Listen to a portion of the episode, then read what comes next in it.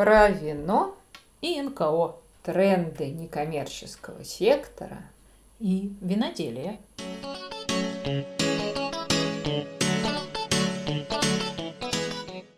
Ну, привет, что принесла? Слушай, зависла в этот раз с выбором. В результате, не поверишь, остановилась на розовом. А что это вдруг розовое? Погода уж совсем не летняя для розового-то. Да уж, погодка шепчет. Ну, просто не знала, что выбрать, решила почитать. Не поверишь про тренды виноделия. Есть такие? А то. И вот вычитала, что розовое – это вот вообще в тренде в тренде, что рост потребления розового во всем мире просто скачкообразно растет. Что это вдруг так? Ну, вот так вот. И, понимаешь, с одной стороны, видимо, спрос, с другой стороны, производство. Вот в каком-нибудь Провансе на 30% возрос экспорт розового вина, а в Штатах его вообще в два раза стали больше производить. Ну, ты еще, я не знаю, что-нибудь прибавь. Прованс. Где Прованс, где мы? Ну, и климат-то вообще не тот, чтобы розовенькое летом распевать. Ну да, не для розе. Но, э, понимаешь, климат, да, климат говорят, вот поэтому у нас э, типа не очень жалуют этот напиток, что климат, но кроме этого еще гендерные стереотипы, потому что типа розовенькая для девочек. Но все равно, даже в этих, понимаешь, неблагоприятных условиях, все равно и у нас тоже розовое начали потреблять больше. Вот я решила присоединиться. Что только не растет в этих э, странных условиях. Вот даже наш прекрасный сектор некоммерческий растет. Я думаю, что ты тоже это видишь. Уверенности только нет, что вот и после кризиса а, все так же останется. Не знаю, думаю все время про это. Столько новых благо... благотворительных э, инициатив на волне э, этой помощи появилось, столько людей в волонтеры пошло. Э, но в этой ситуации э, с некоммерческими организациями, ну, мы ли будем выигрыши от этого всего или нет? Вот что-то я пока на эту тему сомневаюсь. Ну, меня, например, пугает явный крен в адресную помощь, безусловно, вот в прямую помощь.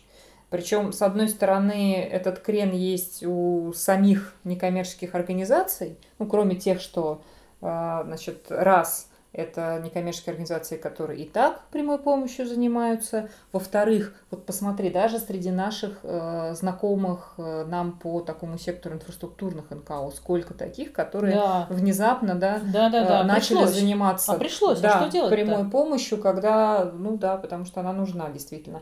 Вот, это с одной стороны, ладно, у некоммерческих организаций, а с другой стороны, у тех, кто дает ресурсы некоммерческим организациям, вообще дает ресурсы на прямую помощь.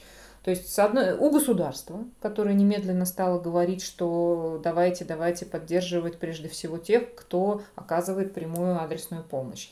А бизнес, если уж оставляет свои благотворительные программы, да, то начал их перестраивать в сторону прямой помощи. Ну и частный жертвователь, ясное дело, тоже. И ситуация-то при этом все время меняется. Спорить с тем, что прямая помощь нужна, бессмысленно. Mm-hmm. Правда, столько ситуаций теперь тяжелых, что Вопрос такой, в какой момент какая адресная помощь нужна. И мне кажется, вот из Москвы, глядя, решить, какая в каком-нибудь Красноярске сегодня нужна адресная помощь, фактически невозможно. Это так все быстро меняется, поэтому я считаю, что что бы могли сделать сейчас наши некоммерческие организации? Регулярный мониторинг ситуации на местах. Что нужно, когда нужно, в каком объеме, каким группам, и не только населения, но и другим организациям, возможно, ну тоже. Ну да, потому что все говорят, что давайте мы вам дадим денег на продуктовые наборы, а уже 20 раз как не продуктовые вот. наборы нужны, а психологическая, например, или юридическая. Там, и не говори. Поддержка. Но я, для меня здесь вот важно, что было, чтобы именно этим мониторингом НКО да, занимались. Потому что у нас ведь как ни крути, все равно вопрос доверия никуда не делся. И если вот эта информация будет поступать от некоммерческих организаций, ну, в общем, может быть, к ним-то и больше и внимания, и доверия у их потенциальных, как минимум, подопечных-то будет побольше. Ну, ты права, конечно, следить за актуальной обстановкой и на основе нее принимать решения, это важно. Вот тоже виноделие. Так. Да. Вот смотри, э, с игристыми винами очень прям яркая картинка, это тоже из трендов.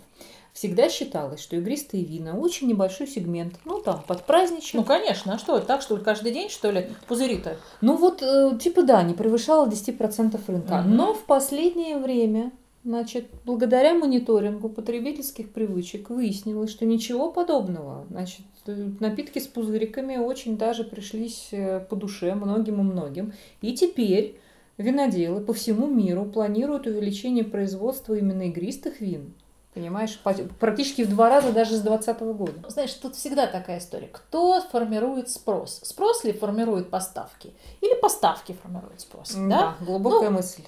Вот. Но здесь вопрос в другом, ведь важно реагировать, да.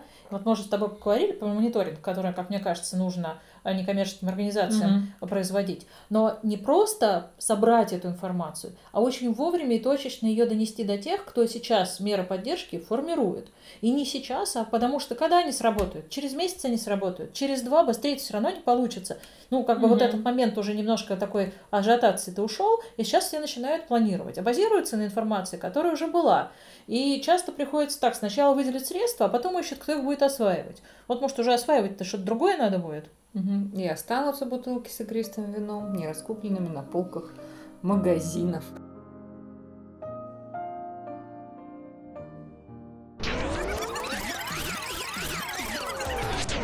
При этом, то, ты знаешь, если говорить о трендах, кажется, что в сектор в ближайшее время, ну, он просто должен, я не знаю, молниеносно разрастись за счет новых инициатив, за счет волонтеров, за счет вот всего того, что сейчас появляется как гражданская инициатива именно в период пандемии. Спрос на волонтерство, а, мне кажется, и спрос и предложения растут.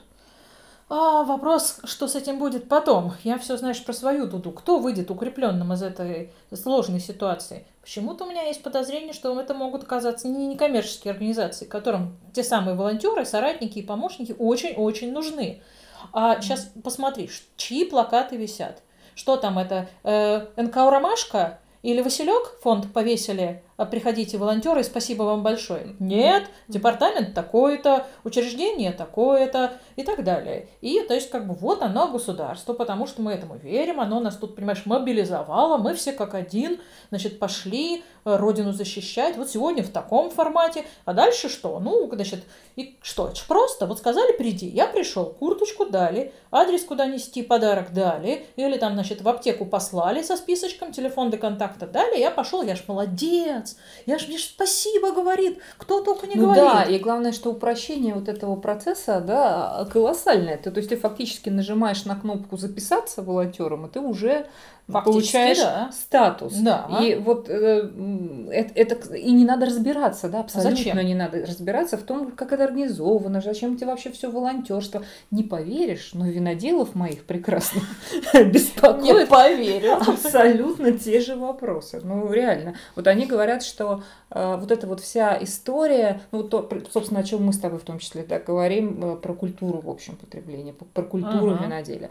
Кому она нужна, они беспокоятся, потому что, да, вот у нас там авторские сорта, мы говорим про историю, про э, то, как, как какие вина создавались, как их верно с чем употреблять, кому это интересно и как это вообще будет все в ближайшем будущем, если можно в любом приложении в смартфоне сегодня там пометить галкой э, вино, которое тебе один раз понравилось, и вот уже там условный э, международный поисковик тебе выдает э, то, что тебе понравилось в э, поисковой выдаче, ты это заказываешь, тебе это привозят, и в общем все. Зачем тебе знать даже откуда это из, из какой-то страны, какой там сорт винограда? Боже мой, кому это нужно? Нужно. И это, главное, похоже по вкусу на то, что тебе нравилось. И все. И, собственно говоря, витрины магазинов, мессенджеры и никакой надобности думать о том, как это все устроено и зачем. А думать люди, людей все меньше, в принципе, э, отучают. Зачем думать? Вот тебе плакат, вот тебе горячая линия, или вот ты открыл э, портал государство.ру, и там тебе уже прям написано на твоем местном уровне, куда идти. И сейчас, когда, в общем, мобилизация такая в кризисной ситуации, зачем думать? Посмотри, сколько появилось приложений, где тебе и бонус дадут, и спасибки скажут, и такой концерт пригласят, и такую подамку выдадут. А еще, значит, тебе что-нибудь еще доброе, хорошее обещают. Вот вообще сегодня уважаемый премьер-министр сказал, что поддержит и материально в том числе волонтеров. Ну, тут, слава богу, он сказал про тех, кого э, реально нужно мне Согласна. кажется, прям очень поддерживать, потому что речь шла о людях, которые э, взяли на время пандемии к себе домой людей с инвалидностью из интернатов, э, детей без попечения родителей. Но... И это, это, это правда. И да. это им огромное за это спасибо. Но кто же, как ты сама обычно говоришь, дальше заголовка-то прочтет? Вот, да. Но я именно эту фразу и хотела сказать абсолютно. Кто прочтет дальше заголовка? Да, все будут думать, что волонтером, и это будет еще какой-то приток. Ну да, и понимаешь, и вот э, какие под этим усилия никто не задумывается. Но кроме административки, да, это тоже важно. Это тоже надо понимать, что стоит там одного волонтера куда-нибудь отправить. А, но какие еще ценности под всем этим? Ой, про ценности. Вот, знаешь, все время думаю, что ведь ну, действительно, такая взаимопомощь человеческая, это же наша ценность. И, ну, еще, как принято говорить, российское такое, да, друг другу помочь, поддержать в трудной ситуации. Именно к этому ведь государство сейчас апеллирует. И как бы ругать его за это бесполезно, потому что возможно, что куча людей, которые никогда об этом не задумывались, вот сейчас про это действительно первый раз услышала, их цепануло, и они встали в строй, сказали, есть, идем, будем, и я тут тоже, значит, вот в общее дело свою строчку, mm-hmm. лыка и вот это вот все, да.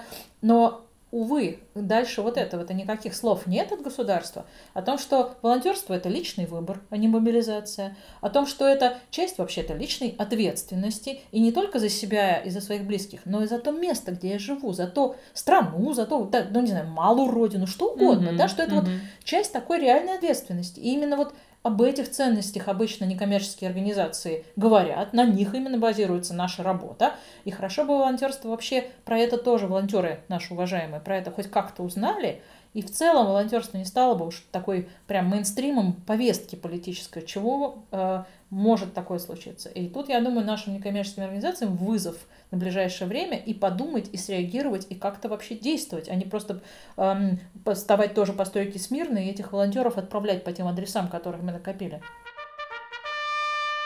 Ну да, ты, ты права. Это вот та часть, которая точно уж относится к нашему сектору. И вот сколько лет уже в некоммерческом секторе как раз взращиваются эти самые ценности и ответственности, да, и а, выбора личного, и это то, чем мы сильны, безусловно. Это то, что меняет в том числе какие-то да, социальные привычки, если можно так выразиться.